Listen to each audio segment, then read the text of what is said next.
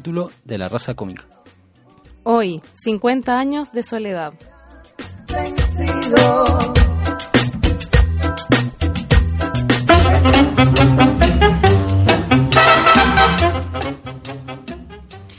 Bueno, bienvenidos todos sean a este nuevo capítulo de La Raza Cómica. A eh, welcome para los que nos escuchan en el extranjero. Eh, especial saludo a nuestros radioescuchas en Comala, en Macondo, en Marulanda, en Radio Wenceslao eh, y un abrazo fraterno a todos los que me echaron de, medio acá, de menos acá en, en, el micrófono y en los controles. Nadie, negro, si nadie, nos escucha. Ya estábamos empezando a prescindir de ti. Puta la Eso pasa cuando nos ausenta tanto, por pues, negro. Oye, ¿qué, pues, ¿qué, onda te dio lepra? Ah, tío. Ah. Efectivamente, tuve un, caso complicado. Oye, la gente, weón. Bueno, bueno, Cuático. No habíamos comentado eso, se me había olvidado, ¿no? Quería ¿Ustedes comentaron eso? Malas. Creo que se nos olvidó comentar lo de la lepra, sí. Eh, sí, es verdad. Sí. Bueno, no hay nada mucho que comentar, solo reírse un poco de la reacción y preocuparse también por... Eh... Yo creo que sí hay algo que comentar. De hecho, yo quiero comentar algo al respecto en esta ronda de comentarios que hacemos. Que sí, pues es cierto que, bueno, la reacción de la gente es un tema aparte, pero yo no sé si hubo alguna especie de denuncia o demanda, porque yo tengo entendido que en términos de salud y de pacientes eh, hay una, una cláusula, cláusula de confidencialidad que no ah, se respetó, ¿cachai? Onda, yo no sé por qué. Ah, onda, primero se habla de un paciente que ni siquiera se confirma el caso de lepra, porque el caso de lepra se supone que se confirmaba tres días después de lo que los medios dijeron mm. que se confirmaba. Lo que se hizo fue activar los protocolos en caso de precaución. Mm. Y segundo, que se revelara, no, además, la identidad de la persona. Yo tengo un familiar cercano que trabaja y que ha trabajado muchos años en salud pública y por dar un ejemplo, hace un par de años me contó que Chile estaba a punto, no sé, pues estaba como a dos años, ponte tú, de declarar la eh, erradicación del sarampión en Chile. Y entró una familia de franceses a San Pedro Atacama, presentaron el cuadro de sarampión, los pusieron en cuarentena y qué sé yo, pero sin embargo esa, noticia no salió en los medios, se mm. respetó la confidencialidad. ¿Por qué acá no pasa? ¿Ah? Porque hay ah. ciudadanos ¿Ah? de tercera y cuarta categoría, ¿no? Está bueno, la pregunta retórica igual era importante hacerla. Qué buena esa. Igual luego salieron eh, muy rápidamente también como todos los, bien pensantes a no hablar ese punto en particular, que me parece súper interesante, lo había escuchado, pero sí que eh, casos de lepra eh, han presentado algunos años ninguno, pero hace cinco años que hay dos o tres, ¿cachai? Como que a, raíz de, de la migración haitiana ahora se hizo todo un todo un discurso eh, con rolletes bien xenofóbicos al respecto y eso es lo preocupante. ¿sí?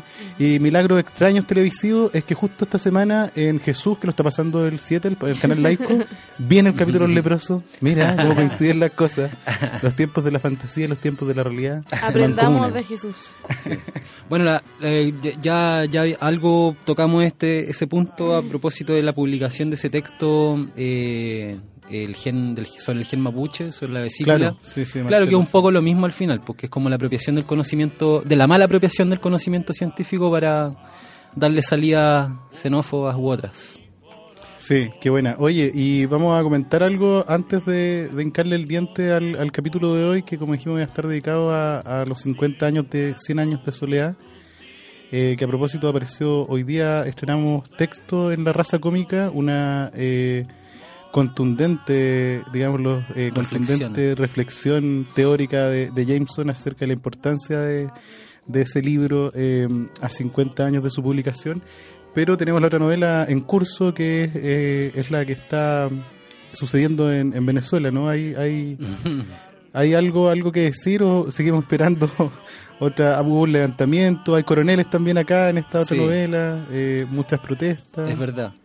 Eh, no, nada, yo eh, lo hemos comentado en los capítulos anteriores eh, repetidamente. Se nota que ni siquiera hay escuchado los programas. No, no, no, yo ni nadie. Ah, yo me sumo, yo me sumo a las mayorías, Dani. Eso, eso.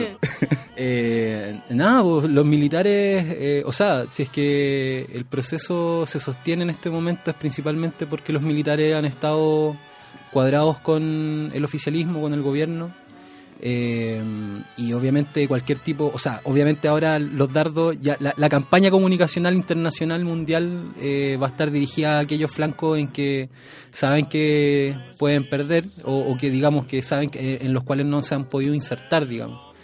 y en ese caso, claro, cualquier tipo de alzamiento montado, preparado o no, eh, va a ser caldo cultivo para eh, teorías sobre cualquier tipo de resquebrajamiento de los militares u otros. Además, el tema de los militares es complejo porque ya, ya sabemos lo que pasa acá cuando se ponen militares a la cabeza de los ministerios. Y, y ese también es una tensión permanente en Venezuela. Eh, finalmente, la comparación con, con Chile eh, de los 70 es, inevitable y, ahí me imagino el guiño a, a, nuestro Macondo. Claro. Bueno, ahí, ahí vamos a seguir eh, atentos lo que, lo que va a ocurrir. Además, lo que nos va entregando también la, todos los medios, ¿no? Como lo hemos conversado ya varias veces, ese punto, ese punto que es eh, eh, inevitable de, cómo nos llega la información de, ese lugar, porque ya está, está absolutamente contaminado con, con corrientes, visiones, Así es. Oye, Oye eh, ¿qué queréis saltar o queréis comentar algo? No. Ah, dale, es que no, yo quería comentar hacia la pasada que seguimos en el último lugar de la OSD, de la OCDE en desigualdad. Como para ah. se actualizaron los datos y seguimos ahí mismo. Y seguiremos por un tiempo. seguiremos por mucho tiempo. Que creo que ahí el dato, o sea, como el error es porque Chile está en lockdown. Eso, eso, uno, pero debería haber una cláusula y cuando uno repite eh, cuatro o cinco veces como de porro, te, expulsan, ¿no? Como, sí. estaría bueno, ¿no? si no lo arreglaron la vez, fuera. Bueno, pero están los datos de, que también es otro tema que van a empezar a, darle ahora. Me, me, fijé que la BBC publicó algo al respecto que es sobre las deudas externas y cómo los, los, los, países latinoamericanos son los que principalmente han, han, han tenido y han mantenido eh, deuda externa al punto de llegar a default, a, la incapacidad de seguir pagando o a la declaración de simplemente no pagar. Eh, y me reía porque, claro, uno siempre cree que es Argentina eh, o, Grecia en este caso, que así lo plantean y no, en realidad es España. El país con, que más veces ha, caído en default y con la Unión, con la Unión Europea a, partir de esos préstamos. Puta, lo leí la pasada, la verdad, igual estoy siendo responsable, pero, pero no, no sé. Igual es un buen dato, sí. sí. y mm, después venían, vienen Venezuela y Ecuador. Y, y más atrás, eh, eh, cerquita, digamos, y sobre Argentina, porque Argentina en su historia ha caído ocho veces en default, Chile con nueve. Y, otro, y otros países más ahí. Sí, pues. ¿Y México? No. También, también, también obvio. obvio. Tanto ahí. Oye, eh, sí, Dani, ¿alguna otra cosa como que agregar? Además de lo de, además de lo de los inmigrantes y ¿O alguna cosa que, que hayáis pensado como para...? No, o sea, sí tenía algo, pero me parece un poco redundante, la verdad. Ya, no, no, igual, verdad que habíais dicho la de los inmigrantes, ya, porque es tremendo dato, sí. no, igual tengo, no, redundante. Es que a veces siento que viví, no sé, estamos con el día de la marmota. Todos los días son iguales. Y que Piñera dijo, y que la derecha, y el Tribunal Constitucional. ¿Hasta cuándo? ¿Cachai? Y ahora la DC va a tirar de. va a tirar a Rincón. es el día de la marmota. Bueno, eh, es justamente interesante porque Cien años soledad es una novela que se sustenta temporalmente con estos ciclos, ¿no? Que, en realidad más que circulares son medio espirales, ¿no? Como que vuelven y vuelven, entonces... Y, todo eh, transmitido por un programa de radio que nadie escucha. Claro. hermoso Ian, hermoso Ian. Estamos ahí. Realismo mágico. El Sinchi. ya, pues, eh, ya, vamos, abramos entonces esto. Yo traje un, audio corto en que eh, García Marco un poco describe cómo, cómo se gestó esta, esta mm, novela y que salió eh, editada, publicada el 67, ¿sí? un año importante también para la historia eh, regional y, global también. Vamos y, empezamos a, en el primer bloque de La Raza Cómica. ¿A dónde está esto? Acá está. Era una época era una época que no era fácil, porque no teníamos dinero. Pero en cambio era una época muy buena porque estaba escribiendo como un tren, que es lo mejor que le puede suceder a un escritor. Entonces cuando yo vi que 100 años de soledad venía y que no la paraba nadie, le dije a Mercedes, tú te haces cargo de este asunto. Ella, por supuesto, no lo pensó dos veces. Es curioso que mis hijos, ahora yo les pregunto de esta época y ellos me recuerdan como un hombre que estaba encerrado en un cuarto y que no salía nunca y yo tenía la impresión de que era el ser más humano y más sociable del mundo. Y ahora me di cuenta que durante 18 meses no salí del cuarto. Pero yo recuerdo que salí una vez. Salí una vez cuando Mercedes me dijo que no había nada que hacer, que ya había llegado al fondo. Entonces yo tenía un carro y lo llevé al Monte de Piedad y lo empeñé y le traje a Mercedes la plata y le dije, mira, aquí tienes como para 10 años y duró tres meses. Y seguí escribiendo. Recuerdo que en mitad de camino el dueño de la casa llamó a Mercedes y le dijo, señora, usted debe tres meses de casa. Y Mercedes tapó el, el teléfono y me dijo, ¿cuánto tiempo te falta para terminar el libro? Y yo le dije como seis meses.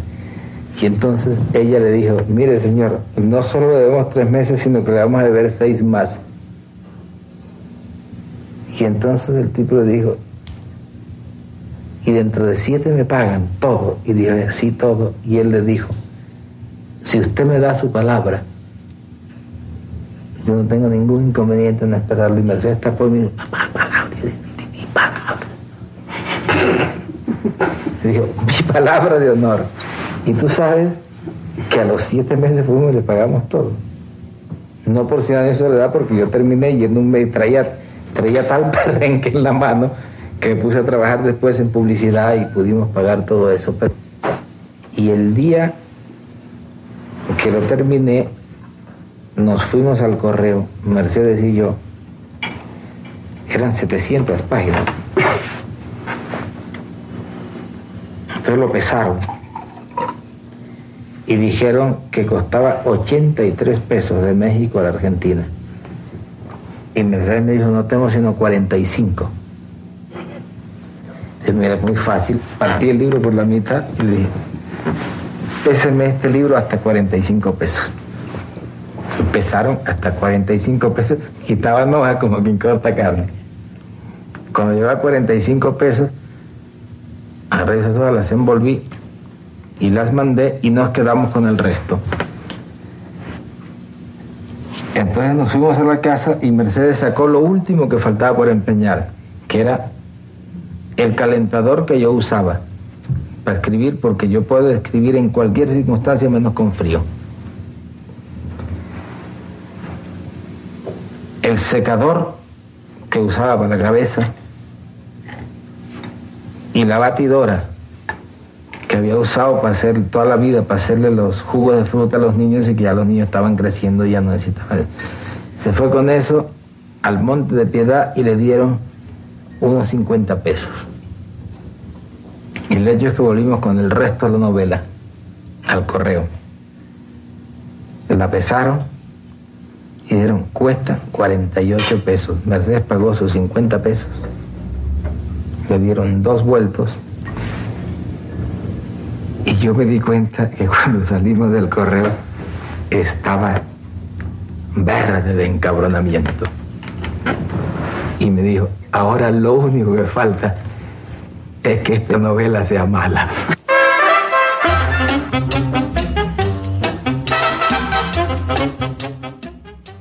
Ya, ahí estábamos escuchando un fragmento, una entrevista que dio eh, García Márquez, me parece en el 95. Eh, repite varias veces la historia de García Márquez, les cambia y la diere cosas porque como es un gran fabulador también es un gran mentiroso, ¿no? Lo que tiene eh, en común con, con cualquier artístico también, un gran fabulador, entonces a veces cuenta también que cuando estaba pesando esa, esos pedazos de novelas para mandarlo a editorial, eh, la primera vez que lo pesó y lo mandó, mandó la parte final y luego manda el comienzo, ¿sí? Como para completar la, el, cagazo ese de no, de no tener suficiente plata para mandarla a todos. Oye, y, eh, bueno, García Márquez obviamente es un tipo eh, multi eh, bueno, con distintas habilidades escriturales, eh, se metió en todo, pero yo no, no tengo idea, no tengo referencias de eh, su trabajo publicitario, que es como dice, finalmente terminó sosteniendo un poco sobre en ese momento. ¿hay, ¿Hay como algún tipo de revisión de, de los materiales publicitarios en los que participó García Márquez? Yo que sepa, no, no lo hay. De hecho, como eh, las informaciones que aparecen en los textos periodísticos también son escasas de, de, cómo a veces se sostenía, eh, hizo varios guiones de películas pues. rechazados también. Claro. Eh, pero ponte tú qué, qué publicidad logró hacer. Probablemente va a haber una, o quizás hay una tesis ya que, tenga esos registros, pero hubo un tiempo en que le hizo a todo García Márquez. Claro. Oye, quería empezar esto para que empezamos a hablar, además en el contexto... Eh, ponte bien el micrófono, es que cuando miráis el... Ya, tu, no se escucha bien. Tu material, claro, se te... Está medio raro el micrófono. ahí perdió, perdió, la práctica el negro, donde nos dejó abandonado. ya, ahí creo que... Sí, vale. Bueno. Eh, un poco para que además la, la Ani también pueda aportar el, contexto histórico, porque el, el 48 empieza eh, su su obra periodística al menos, en que se sabe que ya está eh, eh, paralelamente haciendo algunos cuentos y es justamente el inicio como del periodo, eh, los siglos de violencia, ¿no? con el Bogotazo y bueno, y etcétera, el asesinato de Gaitán y todo. Em, pero quería empezar con, con uno de los escritos que tiene de de, em, de sus años de periodista em, en que no sé si ustedes han leído algo de, Sueños de Periodista, pero le gusta harto el, un, tono bien humorístico y eso a veces se le, se le recrimina que en un tiempo de mucha violencia eh, su primera adopción del periodismo es un tono como bien, bien burlón. Sí. No sé si siempre era burlón. Yo, bueno, él tiene novelas que hizo a partir de sus de, sus noticias. Por ejemplo, este, ¿cómo se llama? Esta del el náufrago, el náufrago relato, relato de un náufrago, que esa la hizo a partir de una entrevista con el sobreviviente de un naufragio que lo sacó en series. También cuando trabajaba en El Espectador, si no me equivoco, eh, lo sacó en serie y ahí era cuando se empezó a ser conocido antes incluso de estar en México, porque la gente esperaba como, no sé, ponte tú que lo sacaban todos los jueves, la gente esperaba los jueves para que saliera el nuevo capítulo de la serie del náufrago de Gabriel García Márquez. Y eso después lo hizo el libro. Pero ahí no hay, no, o sea, no sé si humor es la palabra, pero tiene esa cosa como de como de realismo mágico, como de ponerle algo medio también crónica de una muerte anunciada, tiene que ver con las noticias que él escuchaba, pero ya eso ya tiene que ver más con un relato oral, una noticia que le había contado su mamá cuando vivían, si no me equivoco, en Aracataca o en Barranquilla. Vale decir que Gabriel García Márquez vivió, no sé, como en toda la costa caribe oriental de Colombia, así como de, Cartagena para adentro y para adentro y para el lado, pasó por todo por todos esos territorios. Entonces tenía además esa cosa como oral de esa zona.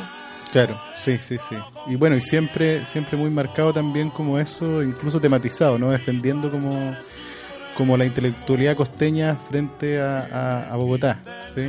Eh, bueno, ahí en uno de esos, eh, en enero del 50, eh, una nota que titula El Santo del Medio Siglo, empieza con una de las características especiales de esta primera mitad de siglo es precisamente la preocupación por saber cuál ha sido el hombre del medio siglo, ¿no? Y empieza a, a elucubrar cuál sería el nombre del medio siglo a partir de, de la portada de la revista Times que elige a Winston Churchill como el hombre del medio siglo y la, revista Semana en Colombia hace lo mismo y elige a Albert Einstein. ¿ya? Es interesante igual esto como del hombre del medio siglo porque quizás, eh, bueno, siempre eso va a ser materia de discusión, pero uno podría decir que Cien años de soledad es la novela del medio siglo latinoamericana.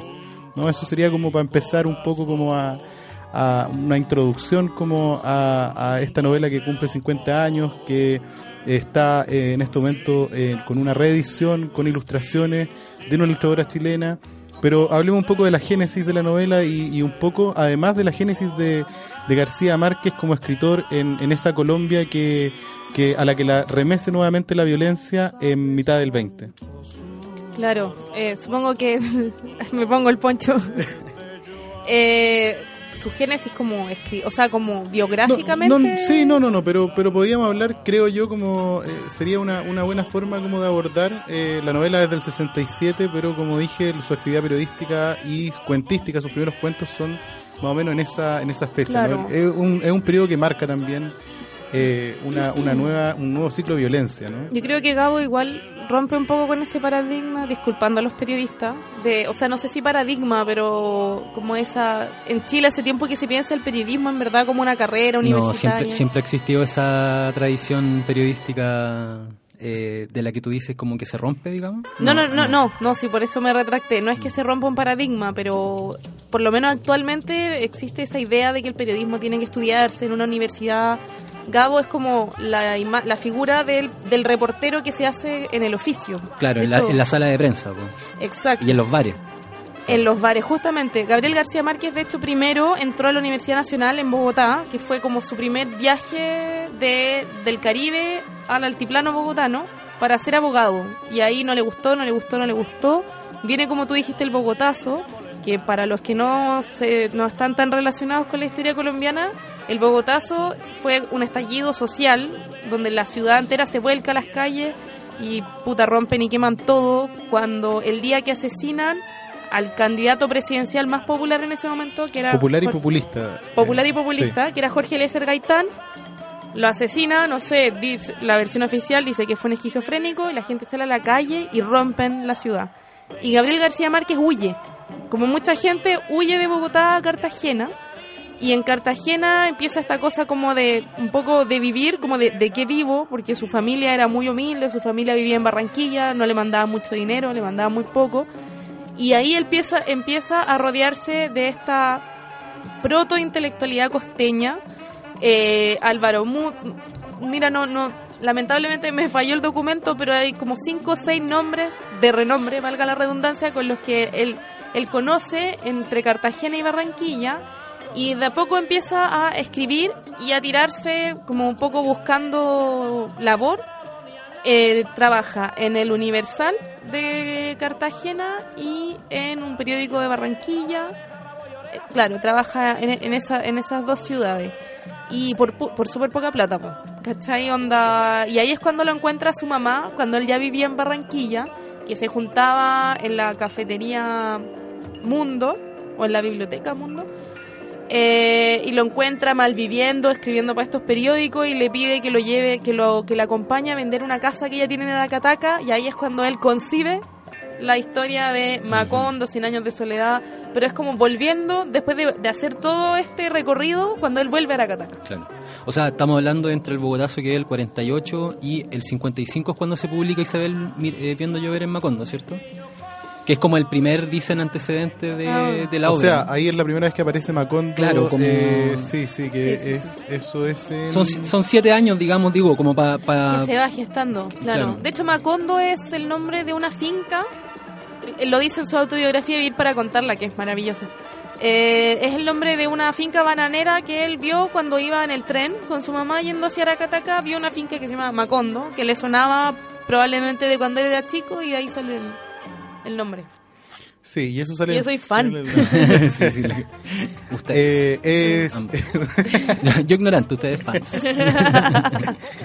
bueno, ese contacto con, con la, el grupo intelectual de Barranquilla eh, es determinante también para cómo va, va, a construir eh, este Macondo, porque hasta ahí, y eso eso también lo, lo va a confesar García Márquez, todavía no tenía cómo no tenía la técnica para poder narrar lo que él quería narrar. ¿sí? Entonces el grupo de Barranquilla eh, mucho más que los intelectuales en Bogotá, está en contacto con eh, la literatura eh, vanguardista, modernista, eh, como se llamaba, más anglosajona, ¿no? Con Faulkner sobre todo y con Virginia Woolf, que se lo, estos son los autores que, que, de los que también en ese contacto García Márquez se, se, empapa.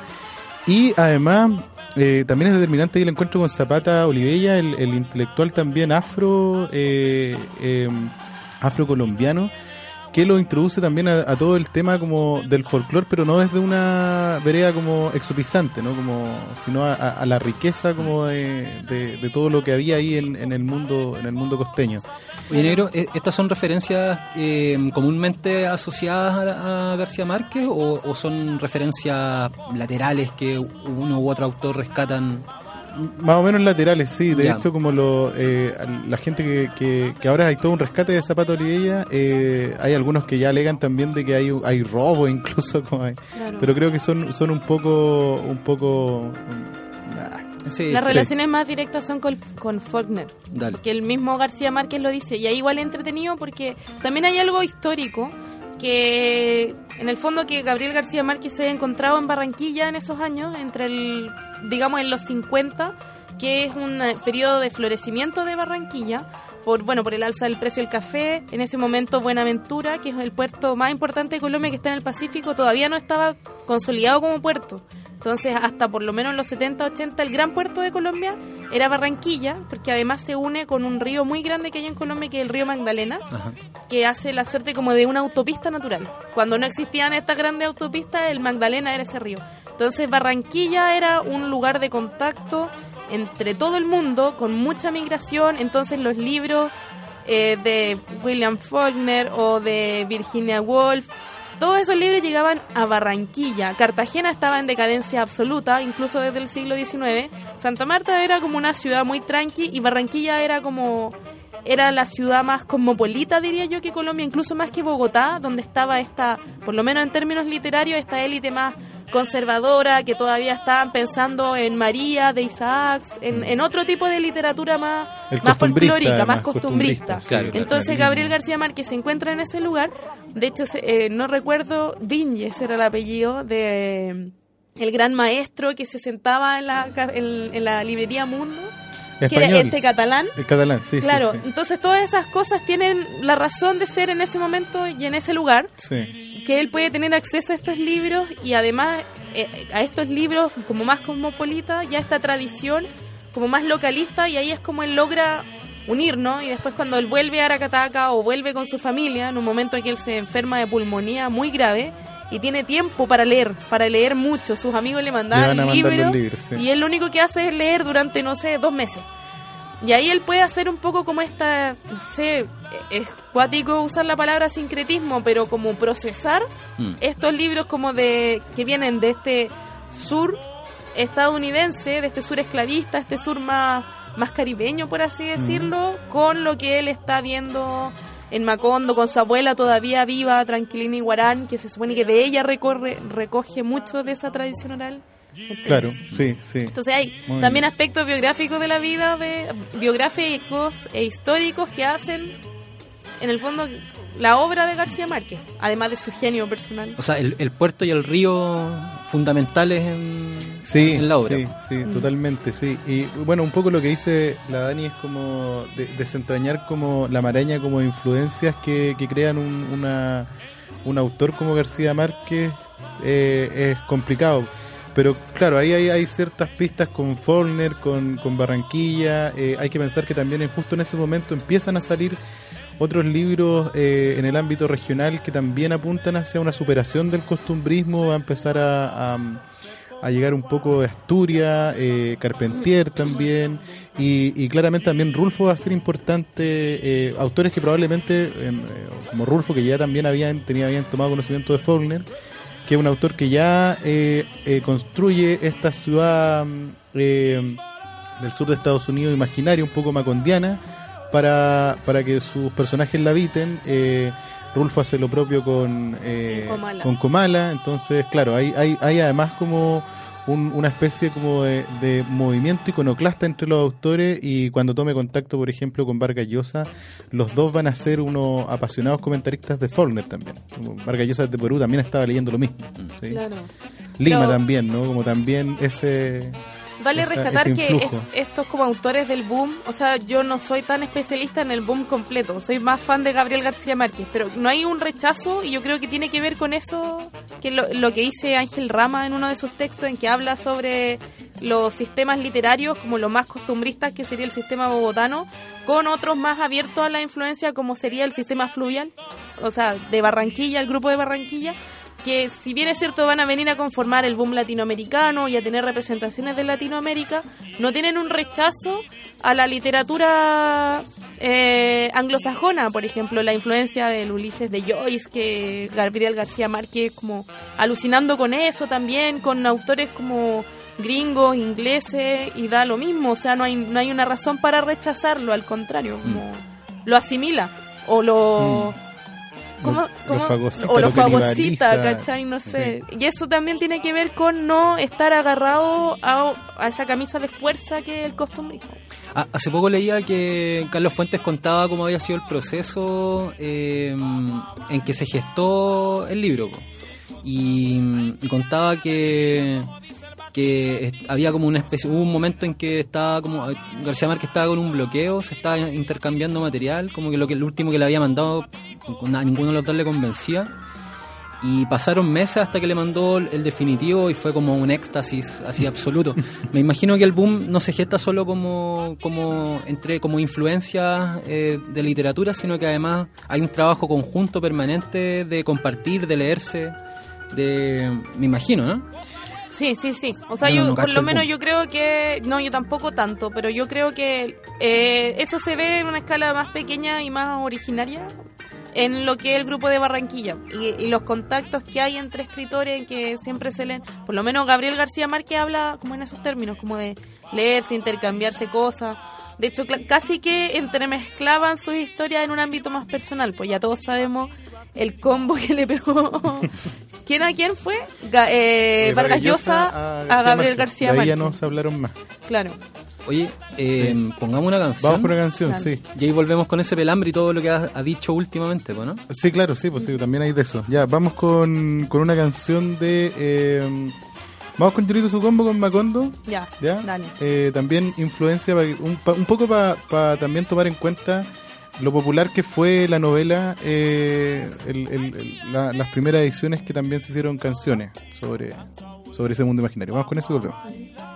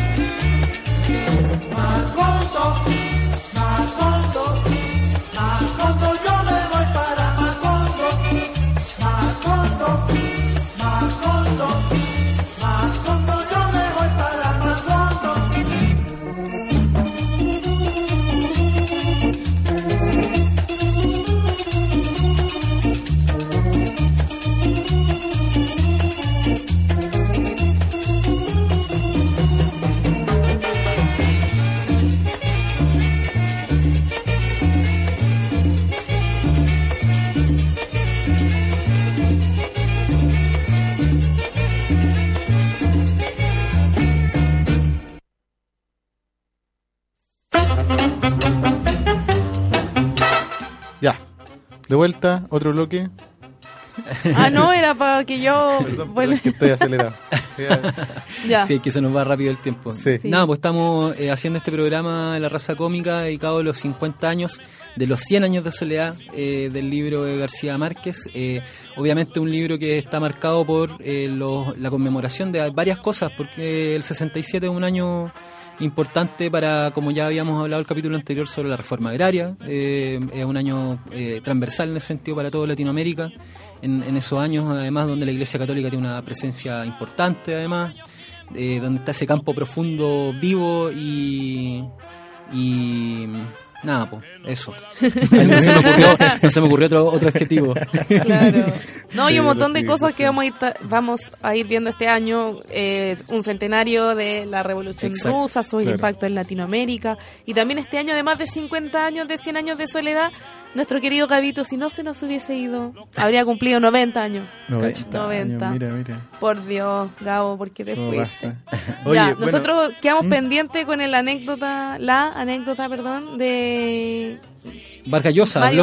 Vargallosa, sí. No quiso hablar durante mucho tiempo y habló. Sí, de hecho eh, habló en un, en un ciclo de cursos de verano en la RAE y de, la bajada era Vargas rompe el silencio sobre Gabriel García Márquez. Porque claro, estaba en un ciclo, en, un, en unos cursos de verano eh, acerca de su generación y del boom. Entonces ya le había tocado hacer eh, clases de una hora de Borges, de Cortázar y venía necesariamente para cerrar el, el ciclo um, García Márquez y de hecho el presentador es entretenido porque está el, francés, no, no, recuerdo ahora el nombre, que el que eh, tuvo, tuvo la labor de hacer eh, la biografía de García Márquez, autorizada por García Márquez en vía. Entonces creo que le había dicho que, que le diera nomás duro a, a Vargas Llosa para ver si podía sacar algo más, porque también ese francés está ahora encargado de hacer la de Vargas Llosa. Eh, bueno, y básicamente habló un poco y se posicionó de pasada Vargas Llosa en, ese espectro y en esos años, eh, em, refrendando su posición eh, de, derecha, de convencido, de un, de un, convencido pensador liberal de derecha, digamos. una de, de, las cosas que dice más duras, creo yo, pero muy elegantemente al estilo de Vargas Llosa, es que García Márquez eh, siempre decantó por, por la opción de izquierda por, por, un, por una, una visión pragmática, porque eh, según Vargallosa, ser de derecha en el ámbito cultural es siempre mucho más arriesgado que ser de izquierda. Que, que García Márquez siempre eh, fue muy crítico con la, con la revolución cubana y también con el régimen soviético. Y eso, eso quizás puede ser, ¿no? Hace no mucho, hace cinco, no, menos, yo creo que hace un año que salió eh, ese viaje, ¿eh? las crónicas del viaje que tiene por los países soviéticos. Yo no lo he leído, pero al parecer, eh, siempre con el tono que tiene él, no creo que haya sido como una, una loa constante, porque tampoco era su estilo de, de escribir. Y eh, también dice por ahí en algún momento que García Márquez es más fue siempre más poeta que intelectual, como que no entendía ciertas cosas. Ah, pero igual ahí hay una sí, la rivalidad siempre, sí. de hecho, casi al final el, el tipo le, le, trata como de, de asusar para que cuente un poco más de, su pelea y ya se ríe y hasta ahí nomás llegó con eso. Claro, claro. No se pase. O sea, se eh, van a cumplir el compromiso de llevarse la tumba el secreto del combo que le pegó. Igual es, complicado en todo caso decir como no, en verdad, una vez que Gabriel García Márquez ya está muerto, decir no, él en verdad no estaba tan de acuerdo con la revolución cubana, siendo que después del episodio Padilla, fue uno de los pocos que se mantuvo al pie del cañón de los que no quebró con Fidel. Sí, sí. Él y Cortázar creo que fueron dentro del boom además eh, los, los, que no quisieron nunca además hacer las críticas públicas. Yo creo que eh, probablemente sí tuvieron críticas porque realmente se había endurecido el, el régimen. Eh, participó un, un, momento con Apuyuelo, el, em, eh, me parece que periodista eh, García Márquez. Apuleyo. Plinio Apuleyo. Sí, plan, ¿cómo? Plinio Apuleyo. Plinio Apuleyo, sí, muy romano. y, y, en, algún momento sufrieron también la censura de, ciertas facciones en Cuba, entonces era algo que ya conocía García Márquez. Eh, pero lo que nunca quiso fue eh, firmar ciertas ciertas cartas que se dieron a la Unión Pública y de hecho en alguna en una la primera que, que eso lo hacen eh, varios intelectuales negro ¿Mm? no te desvíes del S Ya, lo hacen varios intelectuales eh, y, y, lo, y ponen la firma de García Márquez cuando él todavía no estaba, no había leído eso. Y es uno de los primeros quiebres fuertes que tienen. Como él era de la, de la opinión mucho más, más estratégica y política de, de si tenían alguna, algunas cosas que decirle al régimen no lo iban a hacer públicamente. Claro. Y además que fue un escritor que, diría yo, puso a disposición de los vaivenes políticos su literatura. No olvidemos que gran parte de la versión que habla de este Salvador Allende, que lucha contra los militares y lo matan, en verdad fue algo que salió de la imaginación de Gabriel García Márquez, porque después él para la prensa latina escribió una crónica imaginada por él. Pero la escribió, ¿cachai? Mucha gente se la creyó. También cuando antes, no, no me acuerdo si antes o después del golpe, escribió otro artículo en que se llama, que no es un artículo, en verdad, es larguísimo, sobre Chile y la revolución y la revolución socialista, que una vez lo compartimos en, no sé si se acuerdan, en el, no, fue en el Facebook de la raza, en que hablaba sobre los chilenos y esta como e, e, esta aventura en que se embarcan en esta revolución socialista votada a través de las urnas y siempre poniéndole esa cosa de, de realismo mágico. Cuando es, un texto igual bonito y es súper épico además y que dice como, bueno, en verdad los chilenos viven en una cornisa de la cordillera de los Andes que en algún momento se va a hundir en el mar y además eh, son socialistas. como que por eso yo siento que pone a disposición su forma de narrar las cosas para... y, creo que además de, la, de, la, de las... Eh, la las redacciones públicas eh, hay, hay datos, ¿no? Como el, Frente Sandinista de Liberación Nacional a través de él pide la, la legitimización internacional del sandinismo y él es el que, el que porque acuérdense además que García Márquez es muy leído por, por, por eh, mandatarios de, distintos puntos, ¿no? Como me parece que eh, Mitterrand era, era muy fanático de, de la obra de García Márquez. Entonces sí, muy muy allegado al poder y con mucho contacto para poder eh, jalar ciertas cosas hacia el lado de, en, ese, en ese tiempo de las revoluciones. Oye, pero no, no dejemos que Vargas Llosa eh, cope, con su idea, digamos, estos 50 años. vamos, vamos a directo al... Picado, oye, libro, sí, sí, claro. Borges cuando, cuando lo leyó la primera vez dijo que le sobraban 50 años. Porque Borges ¿Que le sobraban 50 años? A 100 años solía le sobraban 50 años. Sí, que dicen... ¿Pero para qué? la envidia. No son pocos los que dicen igual que la, la segunda parte eh, eh, decae un poco con, con el frenesí que empieza como la primera. Sí, eso como que se ha notado, un lector lo puede notar también. Sí, Jameson también lo, lo anota en, lo hace, en el texto, sí. Sí, sí. Bueno, eh, me parece perfecto. con las fanáticas difícil de igual. Son las calcetineras unidas.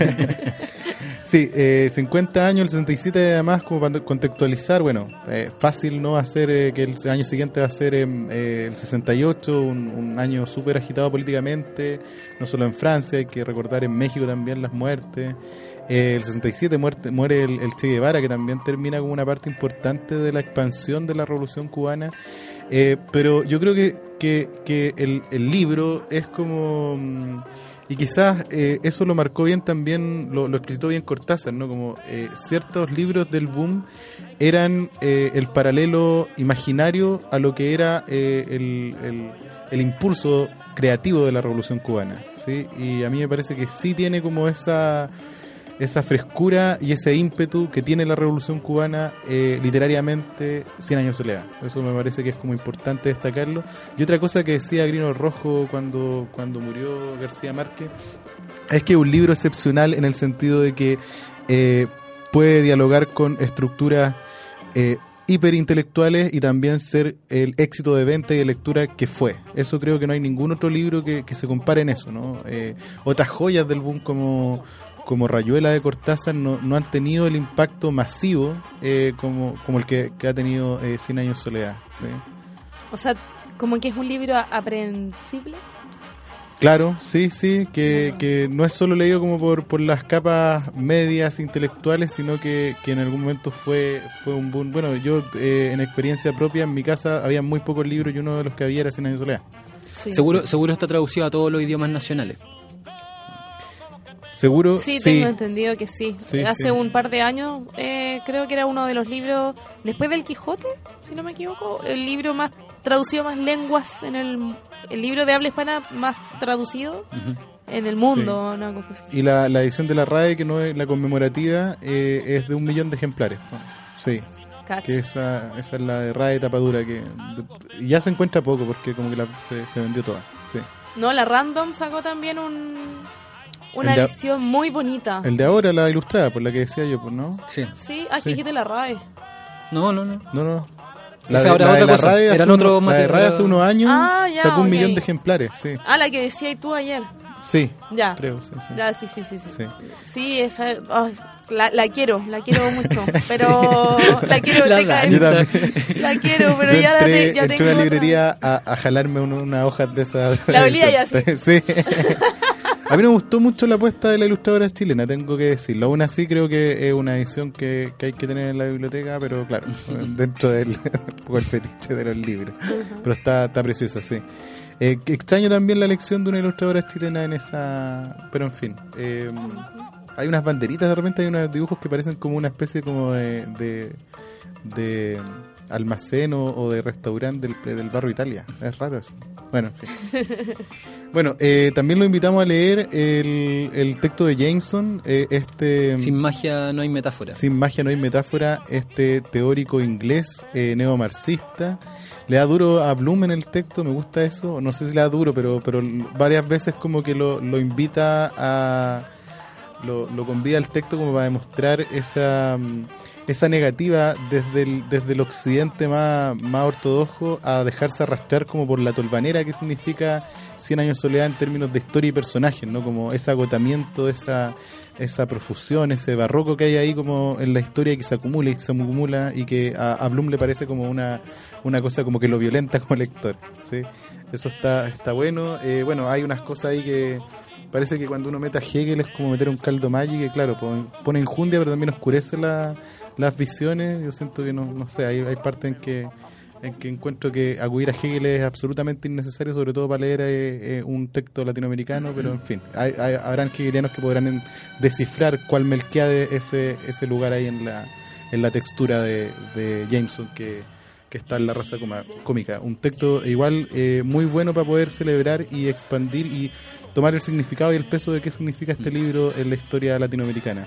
Y, un, y la necesidad de valorar también en la pega de traducción de, de Angelo, de Angelo en este caso, porque me imagino que la traducción de ese texto tiene que haber sido fina, fina, fina por lo menos, o si no, vamos a ver. No, eso, no, no, eso va al currículum al tiro, es tremenda traducción. Y además que el texto es terrible largo. Sí, sí, eh, sí es, un, es un texto que, claro, hacerse cargo de una novela así siempre parece que amerita ese ese nivel Oye, para, animar la discusión y para meternos en el libro, como les venía diciendo, yo tendría que sincerar primero, como les ustedes saben, que yo no he leído eh, 100 años de salida. ¿Qué? No lo he leído, la verdad, sí. Invito, invito a, todo, a todos los que... yo sé que lo sospechaba, lo sospechaba, muy callado mucho silencio, invito, invito a todos los que, como yo, tienen la culpa, tienen la culpa eh, y, sufren la humillación constante de sus amigos que creen que, que y eh, estos son los 50 años, un buen momento para cumplir, para suplir algunas deudas. Eh, no, pero iba a decir, oh, he leído, entiendo su importancia, conozco la historia un poco, eh, pero no, no nunca lo leí a principio a fin. Quizás es un poco la mi deuda también para comprender Latinoamérica, eh, justamente en entender la totalidad del libro. Me, me, parece que es donde se leen hartas, hartas claves de, del libro, pero me gusta pensarlo también como, como esa sensación que, que me pasa con esas, esos clásicos del cine que aparecen de repente en el cable y que uno los agarra. Y, y, los ve nomás, porque es parte y hay que verlos, ¿cachai? Claro, sí, sí. Eh, y porque sabéis que son muy buenos y cada cualquier fragmento de, ese, de esa totalidad te va a parecer muy interesante. Decía eso porque el texto de Jameson decía también como lo maravilloso que era el libro en tanto te hacía partícipe en algún momento de la historia y, te encantaba eh, desde el olvido desde hacerte olvidar que tú eh, eras el lector y que eh, eh, podías participar de, la obra misma. Claro. Entonces, ese es como quizás, no sé, lo tiro ahí como para... Para incitar también el, olvido, me parece maravilloso, claro, que, que, no sea un, que sea un libro que trabaje desde el olvido, como desde el olvido de lo oprimidos que hemos sido tantos años en Latinoamérica y, de la necesidad de que ese olvido sea eh, resuelto eh, mirando la historia, pues mirando la historia y mirando la continuidad de la historia y mirando cada uno de sus elementos. Sí. Que yo creo que lo que tiene de bacana en ese sentido el libro es que es un libro que te cuenta una historia completa, o sea, te cuenta la historia en el fondo de más que de una familia o de un pueblo, es como de un mundo. ¿Cachai? Cuando Gabriel García Márquez en una parte del libro pone algo así como el mundo era tan nuevo que las cosas había que señalarlas para que en el fondo habla de la revolución del lenguaje y él aprovecha ese, ese pequeño pequeño lapsus de ese mundo que dura 100 años eh, para llenarlo de metáforas y hacerte comprender un montón de cosas. Yo creo que la parte más como arquetípica quizá está al principio, que es la parte que a, todo el mundo le gusta un poco, y esa segunda parte más lenta tiene que ver con algo más histórico, que ahí viene la, identificación y de esa forma entiendo yo que por eso el libro está incorporado en los currículums educacionales, como que los niños lo lean en la enseñanza media, sobre todo en cuarto medio, que es cuando uno deberían enseñar, enseñar historia latinoamericana. Eh, te hace leer ese libro porque... Comprensión de lectura. O sea, claro, no, y porque se supone que ese libro es un espejo o un reflejo de la historia latinoamericana. Ah, dale, dale.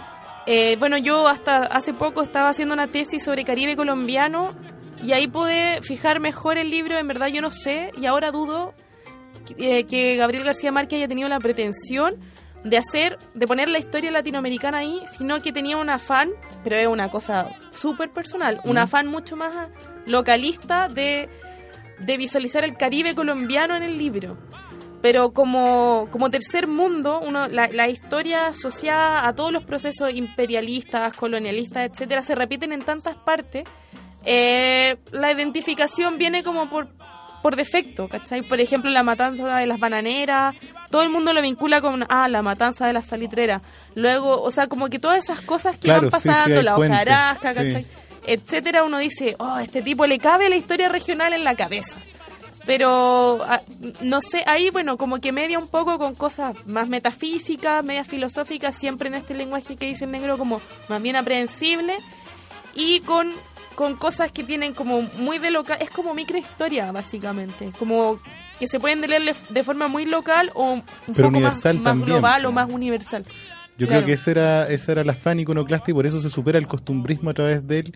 Lo supera también eh, eh, Rulfo, claramente, en, no mostrar como la realidad tal cual es, porque además la realidad latinoamericana, uno sabe también que, que no es tal cual es o, que tiene como como un em, algo un, un, embrollo poético que está en mucha eso es entretenido no como cómo están superpuestas em, capas de, de, de, cosas que podrían eh, a la luz de de una visión como más occidental eh, ser pura y no son puras, que uno puede hablar de modernidad seca en, durante todo el 20 y si es que ahora hablar de posmodernidad también es medio patudo dentro del tercer mundo, ¿sí?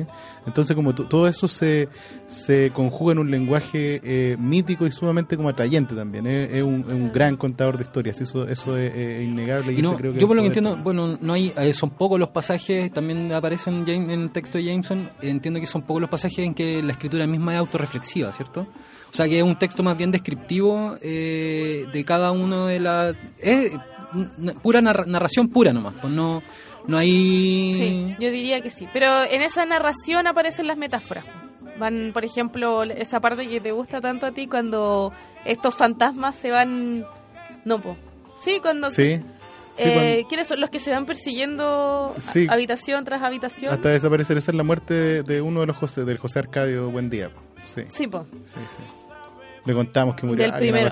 Ah, verdad. No, pero tiene un montón, tiene un montón de cosas. Por ejemplo, esta niña que llega de la Guajira con, los, con, con la bolsa de huesos que son sus padres, que come tierra. No hay una cosa, como dices tú, reflexiva, sino que te la expone tal cual. pero es una metáfora tan potente que es por lo pues mismo un libro inagotable. O sea, yo lo podéis leer siete veces y encontrar siete cosas distintas. Yo me acuerdo que la tercera vez que lo leí descubrí que en verdad a la pequeña Remedio no, no te puedo contar. No te ah, puedo contar. No te puedo, contar. pero me, caí de la cama cuando. pero bueno, digamos que eh, Cien Años de Soledad también ha tenido sus críticas. Mm. Por lo mismo, un poco por esa forma de narración que también tiene que ver con un poco qué le pides tú a la obra. Qué sé yo, por ejemplo, de sentir que este mundo está demasiado higienizado, por ejemplo, no mostrar problemas raciales, eh, que los buen día, una cosa también de clase, que los buen día eran como una familia más bien acomodada, ¿cachai? Como es, Macondo pareciera ser que no tuviera problemas de clase. De hecho, José Arcadio hoy en día cuando funda Macondo, la traza las calles de forma perfecta. Que todos tuviesen la misma distancia al río, que todos tuviesen pajaritos de color, o sea, pajaritos cantores. Entonces, como que de antemano se elimina cualquier problema de clase que haya, salvo cuando después llegan las bananeras. Entonces, ahí, bueno, ahí también uno puede jugar con eso o entrar a criticar, ¿cachai? También, cuando luego viene Fuyet... ¿Pero qué sería lo criticable? ¿Como lo alegórico? Eh, claro, como que hay gente que, que... No, mira, yo no entiendo muy bien esa crítica, pero sí que, que, no, que no se mete con esos temas como más... más que podría haberle dado más, color, más injundia. Sí, es que hay más, más el, el, sustrato es más mítico y claro, los, los todos los narradores de después para poder eh, enfrentar como esta esta bestia que es como los autores del boom y sobre todo García Márquez van a renegar de un poco eso y van a van a tratar de hacer un realismo, ¿no? Como un realismo sucio, quizá. O sea, esa crítica se relaciona no tanto al libro en sí mismo, sino a la pretensión, a la supuesta pretensión del libro de representar Latinoamérica. No podéis representar Latinoamérica sin meterte con problemas raciales, etcétera. Oye, ya nos quedan cuatro minutos. Eh, tiramos como dos temas. Sí, invitar a la gente que, que, se acerque al libro, que lo lea. Eh, un libro que... Negro. Sí. Es. Si no, si, me, si estoy escuchando acá, tengo líneas, tengo líneas. Ay, sí, un vaivén de Oye, sonido. Sí, que, que cuática la... Bueno, en fin. Eh, un libro que originalmente se llama La Casa eh, y que desde los días eh, en que el joven García Márquez estaba escribiendo bajo el seudónimo de Septimus sus jirafas en los, en los periódicos El Heraldo y El Espectador, ya tenía en la cabeza, ¿sí? Entonces como lo es interesante cuando él a los 40 años lo publica y le preguntan cuánto se demoró en en concebir este, este libro Capital, eh, él diga que son 40 años que se demoró en hacerlo, porque fue un, libro que, le, que, según él, siempre estuvo escribiendo. Parte un poco de la, del mito y la magia que el mismo autor crea alrededor de su obra. ¿sí? A eso, no sé yo más que agregar que invitar a la gente, obviamente, que no, que no lo ha leído y que no es ninguna, ningún, ningún pecado no leerlo que, lo aproveche y que lo lea ahora a los 50 años y que, y que le saque el rollo a Latinoamérica a partir de eso. Creo que hay muchos temas que aún, aún están vigentes dentro de la, de la imaginación de este escritor colombiano. Sí, no, no sé qué podría agregar un poco eso. No esperen que salga la película, existe como la... Porque no va a salir. Eh, eh, exacto, es que existe como la idea de que es un libro que no se puede llevar a la, la pantalla, ¿cachai? Y, de hecho creo que se ha intentado hacerlo, pero no ha resultado... Entonces sí, no esperen que salga la película porque lo más probable es que no, no salga jamás. Sí. Y si es que sale, va a salir con la banda sonora de Shakira, Sí. Claro. Como el amor en los tiempos de con Javier Barda. Exacto. Eso, bueno, y no sé, como... No sé si es la hora de hacer anuncios. O sí, sí, sí, quedan dos minutos. Ah, ya no. Bueno, anuncios ya hace un tiempo eh, les dije, les recomendé que fueran a ver la obra de la compañía Teatro Imagen, El Deseo Toda Ciudadana. Les recuerdo Cualquier publicidad vamos a cobrar. Ah. Sí, vamos a cobrar una comisión. eh, no, que todavía está en funciones. Solamente que ahora está sábado y domingo. Sábado 9 a las 9, domingo a las 8. Eso. Bueno. Sí, ¿tú, no, no, no tengo nada. Ya. Creo. Ya, eso es. Oye, ¿en algún momento salió alguna un, algún diario sacó la obra mm, eh, periodística de García Márquez? Así que debe estar por ahí por el bio. Si la pillan barata, cómprensela, está buena. Eso. ¿Ya? Nos vemos la próxima, nos escuchamos la próxima semana. Adiós. Adiós. Chao. El rock se acabó, mano.